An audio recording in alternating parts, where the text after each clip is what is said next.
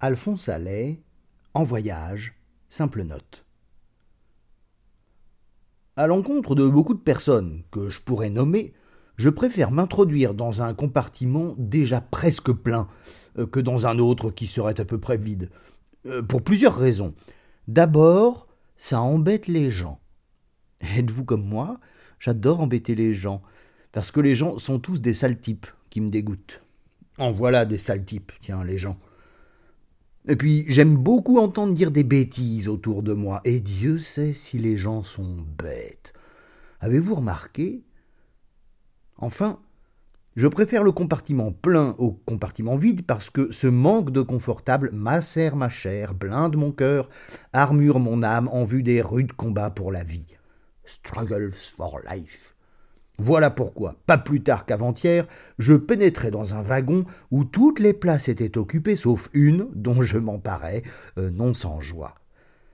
Une seconde raison, et c'est peut-être la bonne, m'incitait à pénétrer dans ce compartiment plutôt que dans un autre, c'est que les autres étaient aussi bondés que celui-là. Cet événement, auquel j'attache sans doute une importance démesurée, se passait à une petite station dont vous permettrez que je taise le nom, car elle dessert un pays des plus giboyeux et encore assez peu exploré. Parmi les voyageurs de mon wagon, je citerai euh, deux jeunes amoureux, grands souhaiteurs de tunnel, la main dans la main, les yeux dans les yeux, une idylle. Cela me rappelle ma tendre jouvence. Une larme sourde mes yeux, et après avoir trembloté un instant à mes cils, coule au long de mes joues amaigries pour s'engouffrer dans les broussailles de ma rude moustache. Continuez, les amoureux, aimez-vous bien, et toi, jeune homme, mets longtemps ta main dans celle de ta maîtresse, cela vaut mieux que de la lui mettre sur la figure, surtout brutalement.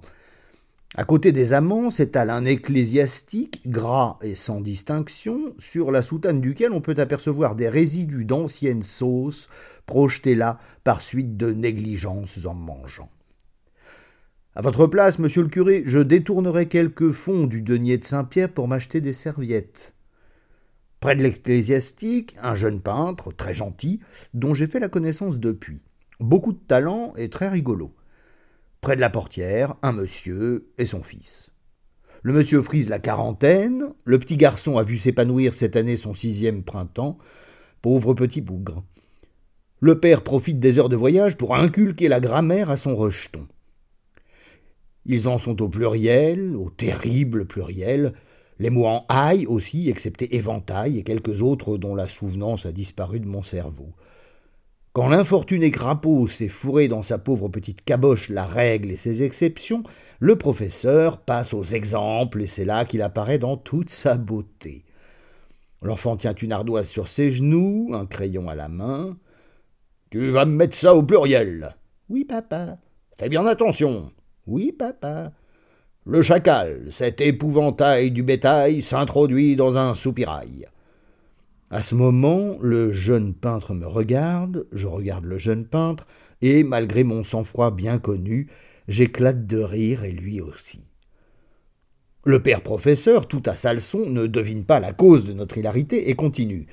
Hum, voici maintenant les mots en ou, dont certains prennent un pluriel en s, d'autres un x. J'attends l'exemple, il ne tarde pas. Le pou est le joujou et le bijou du sapajou. Le petit fait une distribution judicieuse d'S et de X, et nous passons à la géographie. Non, vous n'avez pas idée de la quantité énorme de fleuves qui se jettent dans la Méditerranée. Il me semble que de mon temps, il n'y en avait pas tant que ça. Mon ami l'artiste me demande gravement comment, en recevant toute cette eau, la Méditerranée ne déborde pas. Je lui fais cette réponse classique que la Providence a prévu cette catastrophe et mis des éponges dans la mer. Le petit qui nous a entendus demande à son père si c'est vrai, et le père interloqué hausse imperceptiblement les épaules, ne répond pas et déclare la leçon terminée. Encouragés par ce résultat, nous tâchons d'inculquer au petit garçon quelques faux principes. Savez-vous, mon jeune ami, pourquoi la mer, bien qu'alimentée par l'eau douce des rivières, est salée Non, monsieur. Eh bien, c'est parce qu'il y a des morues dedans. Ah et l'ardoise que vous avez là sur vos genoux, savez-vous d'où elle vient? Non, monsieur. Et elle vient d'Angers. Et c'est même pour ça que le métier de couvreur est si dangereux. À ce moment, le père intervient et nous prie de ne pas fausser le jugement de son fils. Nous répliquons avec aigreur. Avec ça que vous n'êtes pas le premier à le lui fausser quand vous lui faites écrire que les poux sont les joujoux et les bijoux des sapajous, si vous croyez que ça ferait plaisir à Buffon d'entendre de telles hérésies. Nous entrons en gare. Ouh là là, il était temps.